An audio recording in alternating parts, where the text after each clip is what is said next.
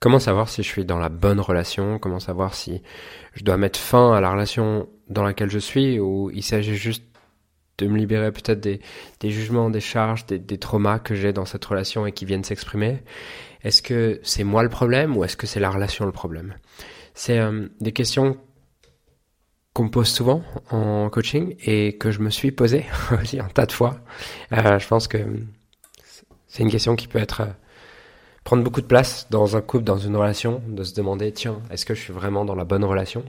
Et j'aimerais euh, y répondre aujourd'hui, ou en tout cas tenter d'y répondre et donner des éléments de réponse pour pouvoir avoir plus de clarté si aujourd'hui dans ta relation il s'agit euh, d'apprendre à voir les choses différemment ou au contraire peut-être que c'est la fin, sachant que bien sûr je donnerai pas une réponse noire ou blanc à la fin de ce podcast, mais euh, j'aimerais te donner tous les éléments de réponse que je peux avoir en ma possession. Alors, déjà, si on se pose cette question et si ce podcast, t'intéresse, c'est probablement qu'il y a une forme de doute et c'est une question qui te traverse l'esprit par moment.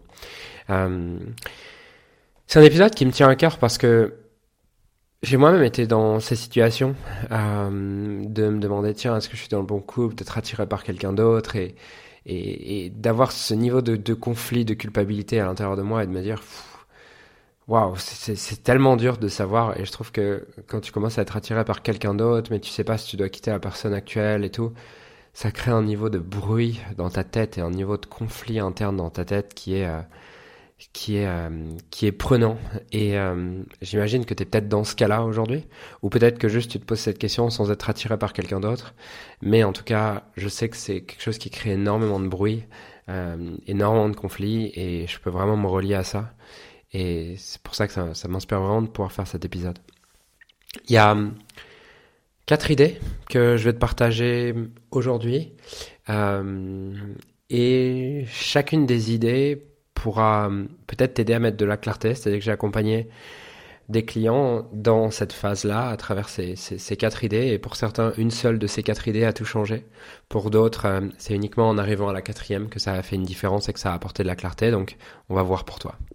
Alors, la première idée que j'ai à partager avec toi, c'est euh, est-ce que ce doute, il est partagé? Je suis tombé récemment sur une, sur une vidéo de Frank Lobvé que j'ai beaucoup aimé à propos du couple, sur lequel il expliquait que la plupart du temps, on est dans notre truc comme ça, en couple, et puis euh, on est dans un doute et on l'exprime pas parce qu'on a peur que si on exprime ce doute, ça remette en question la relation. Et il expliquait que dans le fond, on peut se réaliser pleinement dans une, dans une relation qu'à partir du moment où on est prêt à la perdre. Parce qu'en étant prêt à la perdre, je vais adresser ce qui me convient pas et je vais peut-être avoir une discussion avec l'autre euh, dans lequel j'adresse ce qui me va pas, alors que si j'ai peur de la perdre, je vais me retenir de toutes ces discussions parce que je vais me dire que ces discussions, peut-être qu'elles remettent en question la relation, peut-être que si j'exprime ce qui me va pas, ça va faire que l'autre va se barrer.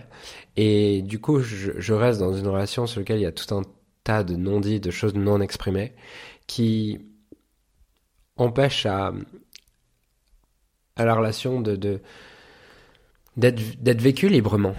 Parce que hum, je passe mon temps à, à, cacher ce que je pense, à cacher ce que je ressens, à cacher ce qui me va pas, par peur de perdre la relation. Et au final, je fais jamais l'expérience de la relation, je fais juste l'expérience de toutes mes peurs. Et euh, j'avais une coach il y a deux ans qui m'avait dit un truc qui m'avait beaucoup parlé. Elle me disait, l'amour en fait c'est comme un,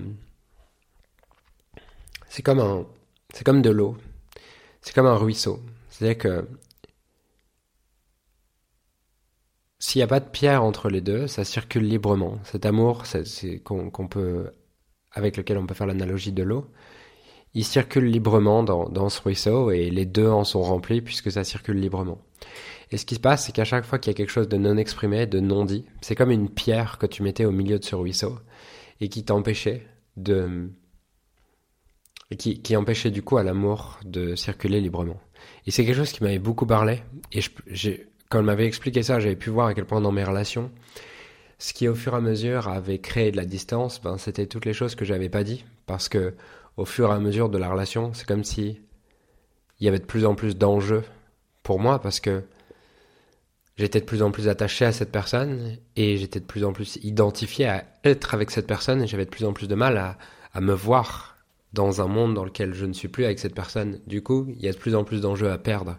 Et s'il y a de plus en plus d'enjeux à perdre, bah, je commençais à filtrer de plus en plus ce que je disais. Et c'est le paradoxe, c'est que c'est presque plus facile d'être vulnérable, d'être authentique avec euh, quelqu'un que tu connais pas, avec quelqu'un sur lequel il n'y a pas d'enjeu, parce que t'as pas peur de le perdre, t'es pas attaché à lui. Et je crois que c'est tout le... En tout cas, une des compétences phares à acquérir, c'est de rester authentique et de continuer à exprimer ce qu'il y a à exprimer, même au fur et à mesure où ma peur de, ma peur de perdre l'autre augmente parce que j'y suis de plus en plus attaché. Et c'est cette vidéo de Frank Lobvé dont dont je parlais il y, a, il y a quelques minutes, c'est quelque chose que j'ai partagé à un de mes clients qui me disait écoute Julien je sais pas si je dois rester, si je dois pas rester, tous ces trucs là. Et euh, je lui ai juste partagé la vidéo. Et ce qui est marrant c'est que le soir il a été parlé à sa femme, il lui a exprimé tous ses, tous ses doutes, toutes ses peurs, toutes ses frustrations. Et il m'a envoyé un message deux jours après en me disant Waouh, c'est dingue, je suis retombé amoureux de ma femme. Et je vois qu'en fait, la seule chose qui m'empêchait d'être amoureux de ma femme, c'était tout ce que je gardais pour moi, qui effectivement était comme un, comme des cailloux dans ce ruisseau qui est, l'amour, qui empêchait l'amour de circuler librement. Donc, la première chose, la première idée, c'est est-ce que tous ces doutes, est-ce que toutes ces sources de, de frustration, de, ouais, toutes ces sources de frustration, est-ce qu'elles sont, est-ce qu'elles ont été partagées? Parce que, comme le dit Franck dans sa vidéo, qui m'a beaucoup parlé, c'est que bah, un couple, c'est, une équipe et euh, j'ai pas besoin de résoudre tous les problèmes de mon côté. Je peux, aussi faire qu'on résolve les problèmes ensemble, mais pour ça, il faut être ok avec le fait que bah, je prends un risque à chaque fois que je résous un problème.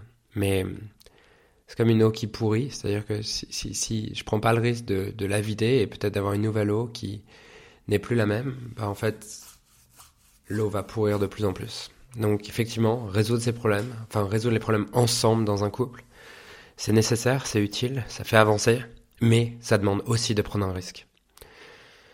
Ça, c'était ma première idée. Est-ce que déjà c'est partagé? Ma deuxième idée, c'est Excuse-moi. Ma deuxième idée, c'est euh, autour du fantasme d'une autre relation. Euh, J'aimerais te raconter l'histoire d'une cliente que j'ai eue il y a, il y a quelques temps, il y a quelques mois. Et euh, à un moment donné, elle, arrive sur une session, on travaille sur son business, puis sur une session, elle arrive, elle me dit, enfin, Julien, mon business, il me, ça va moyen, mais ce qui est, le pire surtout, c'est ma relation de couple, quoi. Je, je j'en ai marre, il prend jamais d'initiative. Euh, ouais, voilà, il prend jamais d'initiative, euh, il se passe rien, c'est chiant, tout ça. Moi, je voudrais un mec qui me, qui me, qui me fait rêver, avec lequel on fait des choses euh, exceptionnelles, tout ça.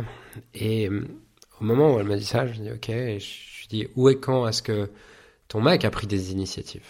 Et au début, elle me dit jamais. C'est souvent la réaction qu'on a. Et puis, je repose la question. Je dis, ouais, quand ton mec a pris des initiatives Et puis, euh, à ce moment-là, elle me répond, ah ouais, ok, je vois. Je dis, ok, c'était quoi les inconvénients dans ce moment-là qui prennent une initiative? Et puis, elle revient dans le moment, elle regarde et elle se rend compte, waouh, en fait, en fait, ça me faisait chier. Parce que moi, j'ai besoin de diriger, j'ai besoin de contrôler, j'adore quand c'est moi qui décide. Et à ce moment-là, j'ai l'impression de pas décider. En fait, c'était hyper chiant. Et là, elle se rend compte que le fantasme qu'elle a d'un mec qui prend des initiatives, c'est un espèce de truc de, film, mais qui, elle, lui correspond même pas, qui, elle, l'inspire même pas. Et je lui dis, ok, reviens dans un moment où justement tu te plains qu'ils prennent pas d'initiative. Et là, elle trouve un moment où, où son mec prend pas d'initiative. Je lui demande, c'est quoi les bénéfices pour toi dans ce moment-là? Pour ce qui est important pour toi dans ce moment-là, que qu'elle que qu'ils prennent pas d'initiative. Et puis elle réfléchit et puis elle réalise, bah en fait, en ce moment-là, je vois que je peux travailler, je peux avancer, c'est moi qui, c'est moi qui décide, et en fait, c'est ce que je veux dans un couple. Et puis, on finit le coaching, et puis, elle a des larmes de gratitude pour son mari. En fait, elle me dit, waouh, en fait, presque je m'en veux de ne pas avoir reconnu à quel point il est parfait pour moi, et je sens tellement d'amour, j'ai juste envie de le prendre dans, dans, dans les bras et, de réaliser à quel point il, il, est parfait, et de lui dire, et de lui communiquer. Et euh, à partir de ce moment-là, le moment où, où elle réalise que la relation fantasmée avec ce mec qui, qui, qui serait censé l'emmener et lui faire des surprises et tout ça, en fait, elle en veut pas, et qu'en fait, la relation qu'elle veut, c'est la relation avec le mec qu'elle a, bah, elle a juste de la gratitude pour ça. Et ce qui est marrant, c'est que c'est une, une femme que j'ai continué à avoir en coaching, que j'avais sur un coaching long terme. Et il n'y a pas eu un coaching depuis, ça fait, ça fait plus de six mois qu'on a eu ce coaching. Il n'y a pas eu un coaching depuis où elle m'a reparlé de sa relation de couple. À chaque fois, elle me dit, bah, je suis trop heureuse de ma relation de couple et c'est trop cool. Et ce qui est intéressant, c'est que le mec n'a pas changé en face. La seule chose qui a changé, c'est son regard à elle et, l'appréciation de ce qui est plutôt que le focus sur ce qui pourrait être et un espèce de fantasme comme ça, qui n'est même pas ce qu'elle veut au fond. Donc, la clé à cet endroit-là, ça peut être de se poser et de se demander, tiens, qu'est-ce que je me dis que j'adorerais chez, chez, chez, un partenaire et que peut-être j'ai pas aujourd'hui? Et me demander où et quand est-ce que mon partenaire a fait ça? Quels étaient les inconvénients? Et où et quand est-ce que mon partenaire a fait ce que, l'inverse de ça? Et c'était quoi les, les bénéfices pour moi de ça jusqu'à réaliser que en fait j'ai pas forcément besoin de ça. Euh, ça du coup c'était la la deuxième idée, c'est euh, se libérer du fantasme. Et en général, cette deuxième idée du, du, du, fantasme, elle vient quand, en tout cas, elle peut arriver quand on n'est pas complètement rempli dans nos domaines de vie. C'est-à-dire que, au plus est-ce que, au moins est-ce que je suis rempli professionnellement, au moins est-ce que je suis rempli dans ma vie sociale, au moins est-ce que je suis rempli dans d'autres domaines de vie, au plus est-ce que je vais espérer et je vais mettre beaucoup d'attentes sur le couple que le couple me remplisse. Euh, et je vois que pour moi, dans ma propre vie, les moments où j'ai commencé à, à papillonner, à être attiré par d'autres personnes, à, à, me, à, me, faire euh, un fantasme dans ma tête de ah en fait j'aimerais que j'aimerais tellement être avec cette femme plutôt qu'être avec ma femme actuelle, j'aimerais tellement euh, cette personne elle est incroyable et, et, ma chérie elle est pas assez, c'est chaque fois que ça ça m'est arrivé, c'est dans des moments où en fait je me faisais chier peut-être professionnellement, je me faisais chier socialement. Et d'un coup, plutôt que d'aller adresser le vrai problème qui est je me fais chier professionnellement ou je me fais chier socialement ou il y a quelque chose dans ma vie qui me convient pas, bah j'attendais de la dopamine, d'une espèce de romance euh, illusoire comme ça que que, que j'ai pas forcément vécu d'ailleurs, hein, qui était peut-être qui était juste dans ma tête la plupart du temps. Mais euh, c'est fascinant de voir à quel point il est difficile d'avoir un couple épanoui si je suis pas épanoui dans le reste de ma vie. Parce que si je suis pas épanoui dans le reste de ma vie, je vais mettre tellement d'attentes dans mon couple et ça va probablement être irréaliste. C'est-à-dire que si j'ai pas la, sensation de contribuer, je vais peut-être vouloir absolument contribuer dans mon couple, mais en fait l'autre a pas toute cette place pour que je contribue dans sa vie. Euh, si je me sens pas important, je vais dans ma vie professionnelle, je vais attendre peut-être tout ce sentiment d'importance dans ma vie personnel et, et, ça va pas marcher puisque le niveau d'attente il est il est irréaliste. Donc ce que j'ai pu observer c'est que souvent aussi le fond on va créer des fantasmes de j'aimerais que mon mec ou ma femme soit comme ça ou tiens waouh il y a lui qui est passé ou elle qui est passée elle est incroyable je trop envie de me mettre avec elle plutôt qu'avec la relation que j'ai actuellement et la plupart du temps ce que j'ai pu observer c'est que ça ça arrive quand quand je me fais chier en fait quand je me fais chier dans le reste de ma vie parce que la réalité c'est quand je suis quand je suis inspiré par ma vie professionnelle, quand je suis inspiré par ma vie sociale, quand je suis inspiré par les défis que j'ai dans ma vie, j'ai pas le temps de fantasmer sur une autre relation. J'ai pas l'espace pour fantasmer sur une autre relation parce que ça prend de l'espace dans la tête de fantasmer sur une autre relation. Donc est-ce que est-ce qu'aujourd'hui mon, mon, mon, insatisfaction dans ma relation de couple, est-ce qu'elle me montre pas est-ce qu'elle me est-ce qu'elle parle vraiment de mon insatisfaction dans le couple ou est-ce qu'elle me montre aussi que je suis peut-être pas satisfait à d'autres domaines de vie et dans d'autres domaines de vie et qu'il s'agirait de, me satisfaire aussi d'autres domaines de vie et de, me libérer de ce fantasme qu'il y ait un jour un couple qui remplisse tout? Parce que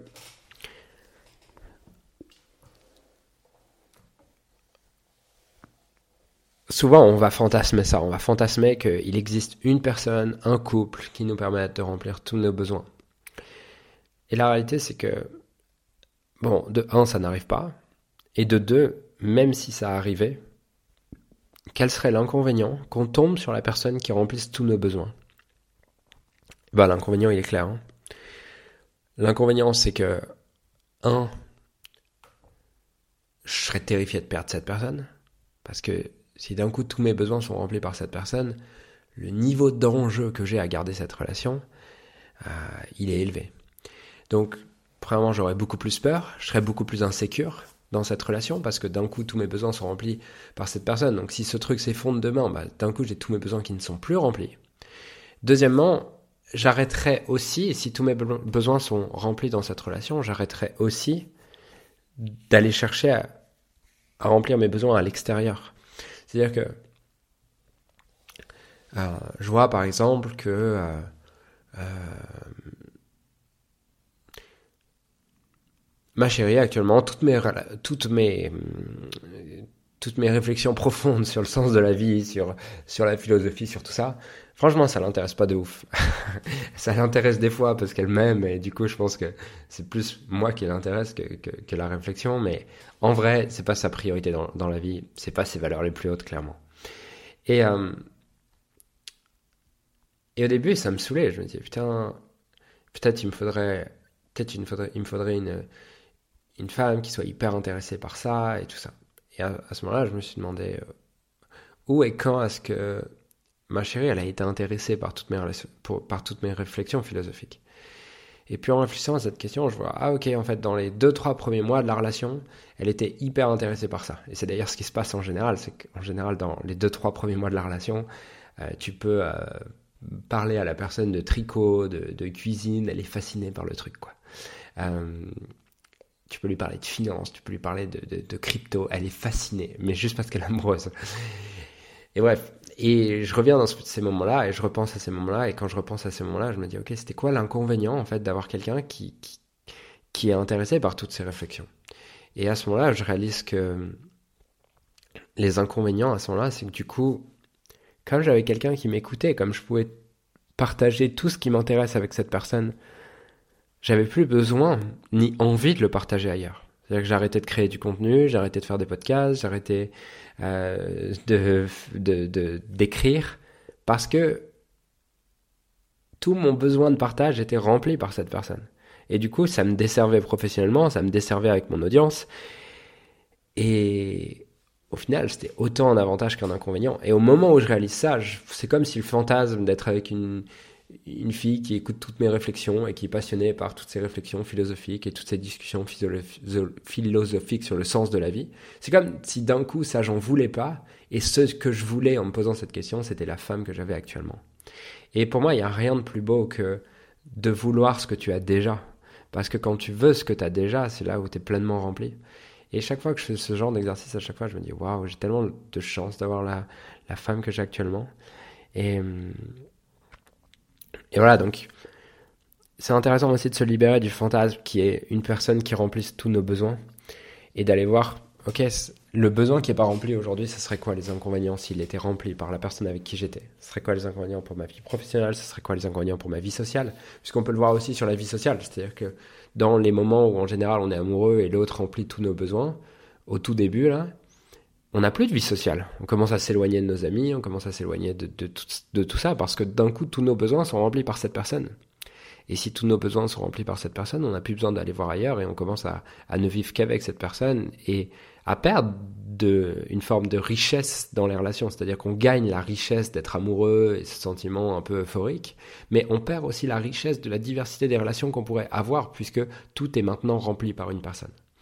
Et souvent, il y a ce fantasme que tout soit rempli par une personne, mais on peut voir à travers ces différents exemples à quel point ça peut aussi nous desservir. Donc,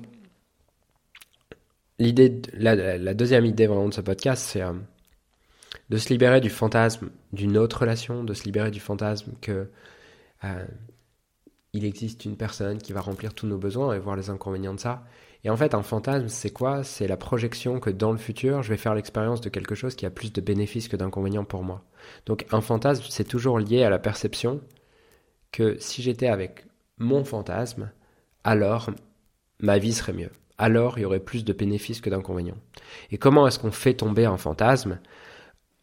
En identifiant, ok, c'est quoi l'image qui correspond à mon fantasme? Est-ce que c'est cette personne qui m'écoute sur ce sujet? Ok, très bien en quoi est-ce que ça serait un inconvénient pour mes rêves, pour mes visions, pour mes valeurs, pour mes objectifs, si justement si j'avais l'objet de ce fantasme?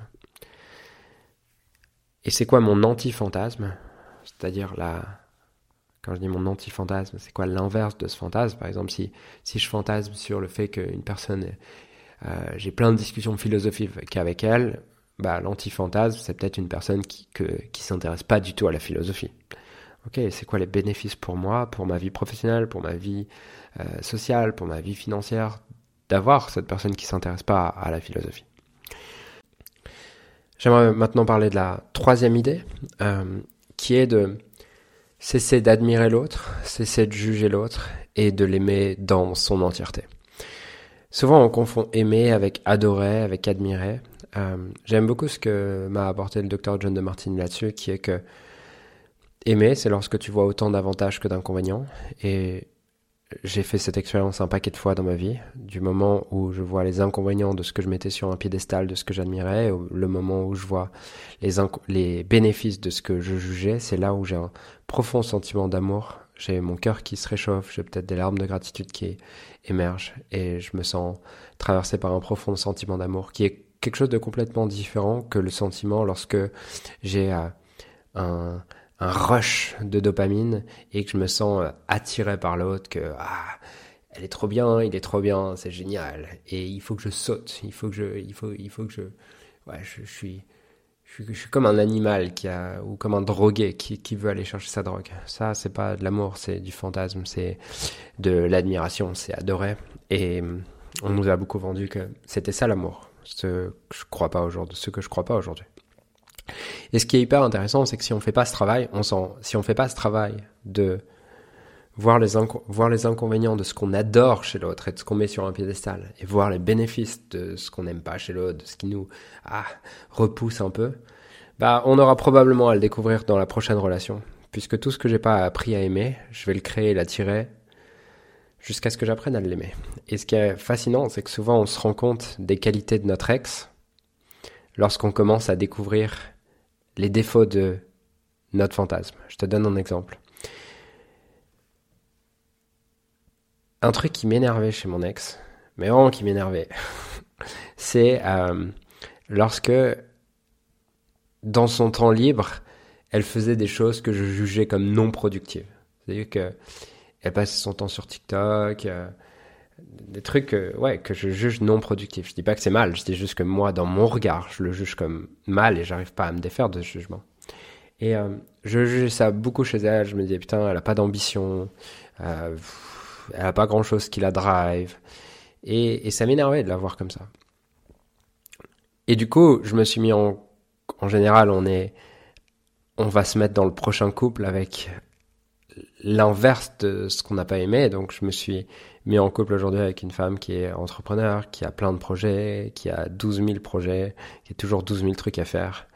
Et au début, je fantasmais ça, j'admirais ça. Je me disais, waouh, c'est tellement cool d'être avec une femme qui, euh, qui est ambitieuse, qui a plein de projets, qui est toujours active. Et je vois que ça me fait rire parce que régulièrement dans cette relation, c'est ça qui m'énerve chez, chez elle. Et je me dis, putain, elle a toujours quelque chose à faire, quoi. On peut jamais passer un temps tranquille à rien faire.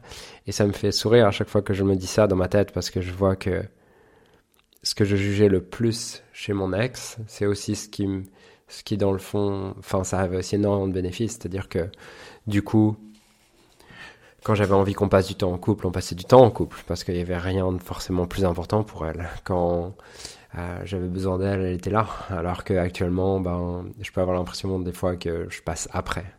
Et je suis pas du tout en train de, de critiquer ma compagne actuelle. Ça me fait plutôt sourire. Ce truc de, en général, ce que tu as jugé chez ton ex, tu te rends compte dans ta prochaine relation que, ah, en fait, c'était peut-être pas mal.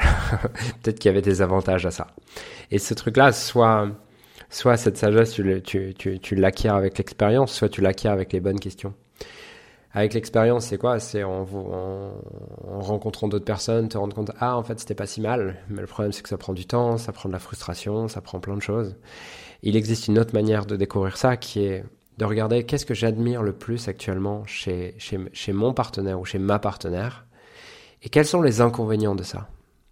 Quels sont les inconvénients pour mes rêves? Quels sont les inconvénients pour mes projets, pour mes ambitions?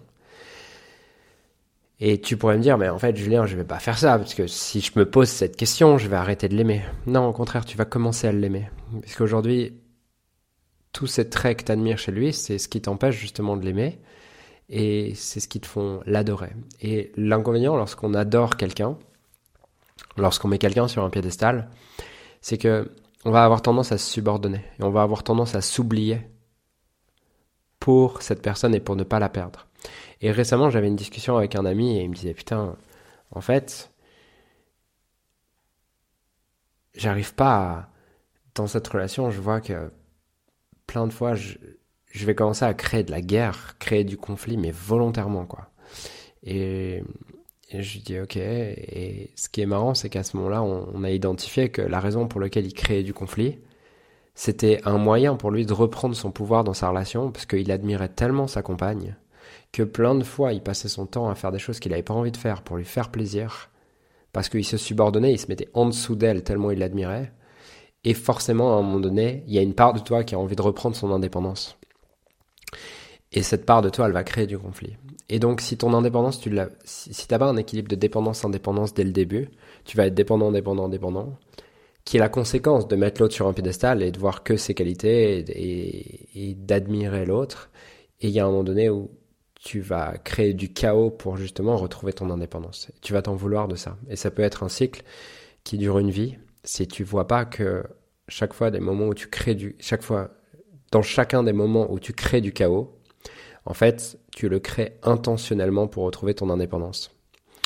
Et euh, mais si on revient en amont, pourquoi tu as besoin de retrouver ton indépendance? Parce qu'à un moment donné, tu as gagné de la dépendance. Et pourquoi est-ce que tu as gagné de la dépendance? Uniquement parce que tu as mis l'autre sur un pédestal et tu as vu uniquement les bénéfices des qualités qu'il avait sans voir les inconvénients. Si tu vois les inconvénients dès maintenant, tu vas le descendre de son piédestal, tu vas l'aimer pour qui il est, et tu vas te respecter au quotidien sans avoir besoin d'osciller entre ces cycles de je le mets sur un pédestal, je me subordonne, et ensuite... Euh, il m'énerve, je déteste, je veux, m'éloigner de lui parce qu'il m'empêche d'être moi-même. Donc, si je veux aimer l'autre dans son entièreté, la première chose, c'est de voir les inconvénients de, ce, de voir les inconvénients de ce que j'admire chez lui. Et la deuxième étape, c'est de voir les bénéfices de ce que je juge le plus chez lui. Parce que si je vois pas les inconvénients de ce que je juge chez lui, les bénéfices de ce que je juge chez lui, je vais vouloir le changer. Et si vous voulez vous assurer de créer un conflit, bah essayez de changer l'autre, vous allez voir, ça marche bien. Puisque chacun d'entre nous veut être aimé pour qui il est. Et qui il est, c'est son ombre et sa lumière, c'est ses valeurs à lui, c'est ce qui l'inspire lui. Et on a envie de s'éloigner des gens qui veulent nous changer. Et par contre, on a envie d'être fidèle à ceux qui nous aiment pour qui on est. Et en te libérant du jugement que tu as pour certaines parts de lui, tu pourras refaire circuler l'amour. Et le jugement, qu'on se comprenne, c'est que juger quelqu'un pour quelque chose, vouloir le changer, c'est uniquement parce que je ne vois pas en quoi est-ce que ce trait-là, ce comportement, cette attitude est en bénéfice pour moi. Et au moment où je le vois, d'un coup j'ai de l'amour pour l'autre. Et si je veux aimer l'autre pour qui il est, ça va aussi m'aider de voir en quoi est-ce que ses valeurs, ce qui l'inspire le plus, en quoi est-ce que ça m'aide moi. Et je te renvoie pour ça à l'épisode que j'ai fait il y a deux ou trois épisodes sur euh, si tu te sens distant de ton partenaire, écoute cet épisode. Euh, et je détaille euh, l'exercice pour ça. Donc voilà ma troisième idée. Aimer l'autre pour qui il est, c'est-à-dire se libérer des admirations qu'on a envers lui, se libérer de ses jugements, des jugements qu'on a envers lui pour laisser naître et laisser vivre un amour pleinement authentique. Idée 4, euh, quatrième idée que j'ai à partager avec toi pour savoir si tu es dans le bon couple, c'est euh, une des choses aussi qui peut créer du bruit. Euh, une fois que tu as, avancé sur les trois premières étapes, c'est le fantasme de rester ensemble et le fantasme que c'est mieux de rester ensemble. Il y a une phrase qui m'a énormément parlé, énormément parlé dans un livre qui s'appelle Conscious Uncoupling. qui est un super livre d'ailleurs. J'ai adoré ce livre. ouais, j'ai vraiment adoré ce livre.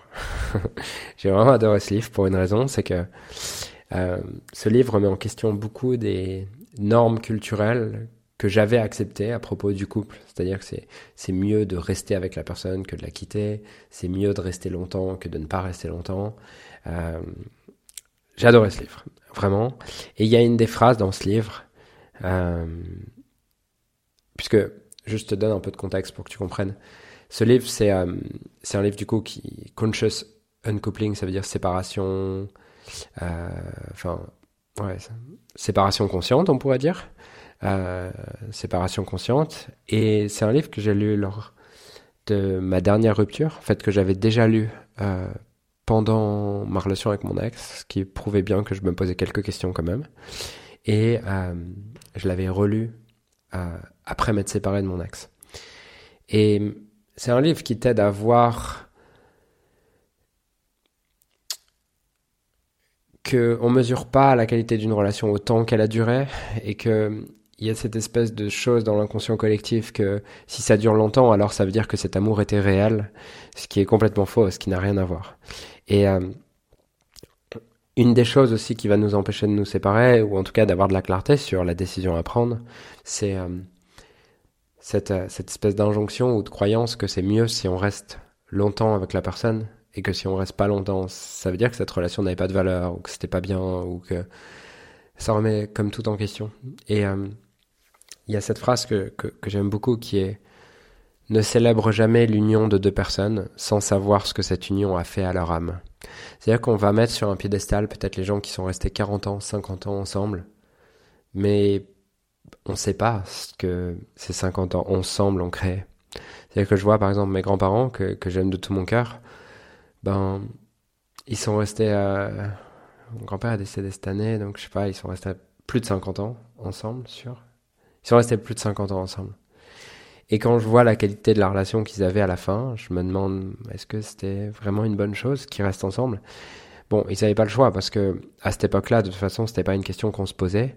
Et ce qui est intéressant, c'est qu'on croit que c'est quelque chose de fondamental à l'amour de vouloir rester ensemble, mais c'est pas le cas puisque c'est avant tout une question de structure économique. C'est-à-dire pourquoi est-ce qu'il y a plus de divorces aujourd'hui qu'avant? Euh, parce que la structure économique le permet. C'est-à-dire que aujourd'hui, les femmes ont une forme d'indépendance financière de leur mari, en tout cas euh, une bonne partie des femmes. Et du coup, c'est envisageable de se séparer, ce qui n'était pas le cas avant. C'est-à-dire que nos grands-mères, nos grands-pères, en tout cas nos grands-mères, euh, pour la plupart, c'était pas possible pour elles de se séparer pour des raisons économiques. C'est-à-dire que si elles se séparaient, elles n'avaient plus de moyens de, de, de de, subvenir à leurs besoins, puisque la structure économique était créée d'une manière où c'était l'homme qui rapportait l'argent. Et donc on s'est, on créé cette croyance que, euh, que la valeur d'une relation se trouve dans le temps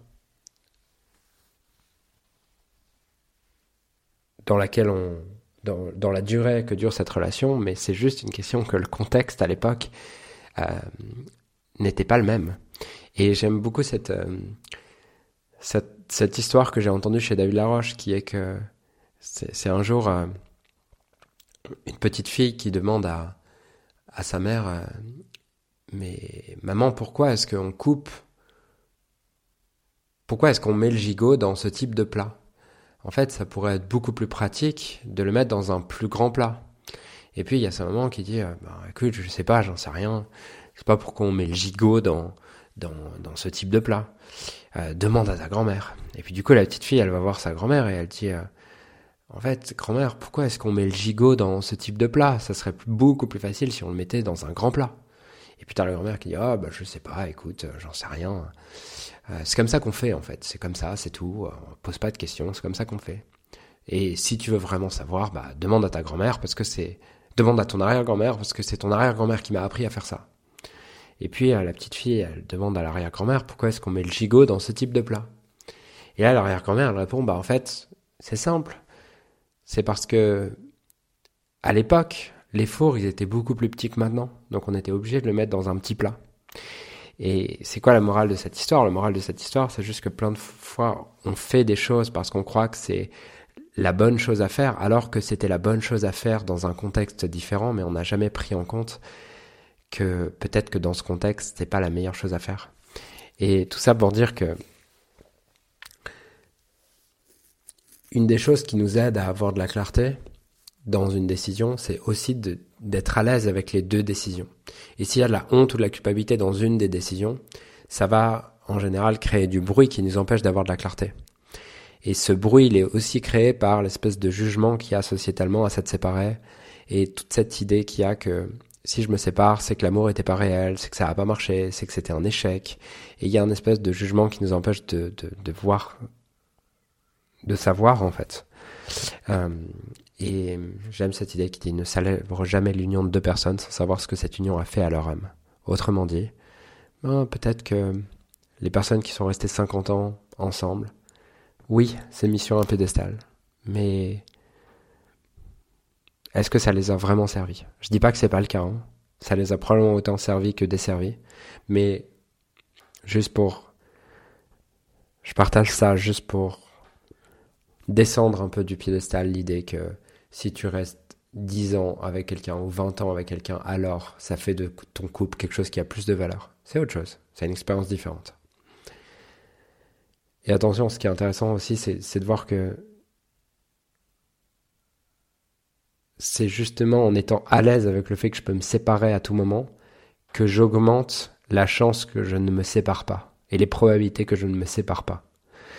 C'est contre-intuitif, mais pourtant c'est comme ça que ça marche. Puisque si j'ai peur de me séparer, je vais faire plein de choses dans lesquelles je vais me perdre dans ce couple, dans lesquelles je vais m'éteindre dans ce couple pour ne pas prendre le risque de déranger. Sauf qu'au fur et à mesure, il y a une frustration qui va se bâtir, qui va faire que du jour au lendemain, je vais péter un câble et je vais dire j'en peux plus de cette relation. Alors que si je suis à l'aise dès le premier jour à ce que cette relation s'arrête, j'ai beaucoup plus de chances d'être moi-même, de faire ce qui m'anime dans cette relation. Et si je suis moi-même et je fais ce qui m'anime dans cette relation, j'ai une beaucoup plus grande probabilité de me sentir épanoui dans cette relation et d'avoir envie d'y rester. Voilà différentes idées qui peuvent peut-être aider différentes idées, exercices, outils qui peuvent peut-être aider à avoir plus de clarté sur est-ce que je veux rester dans ce couple ou est-ce que euh, il s'agit pas de, de rester dans ce couple. Maintenant, euh, dans le fond, c'est une décision aussi tellement singulière que chacun fait ce qu'il veut.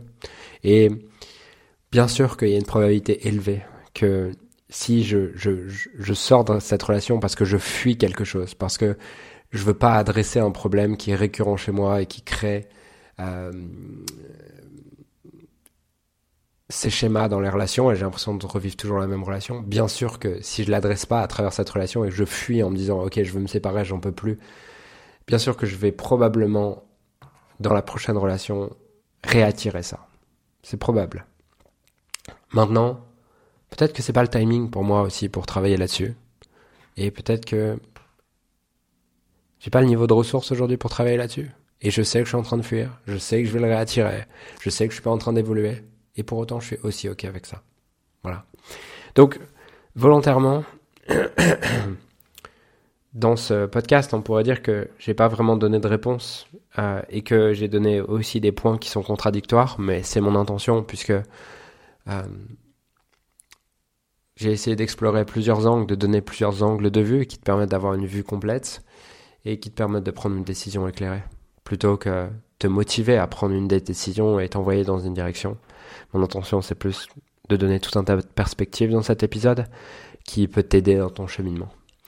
Donc euh, voilà ce que j'avais envie de te partager. Si tu penses que cet épisode peut servir à d'autres personnes, surtout sens-toi libre de leur partager. Euh, ça aide à développer le podcast et ces épisodes, je les fais avec l'intention de servir le plus de personnes. Donc euh, voilà, si tu sens que ça peut aider quelqu'un, partage-le et puis je te dis à, à très vite pour un prochain épisode.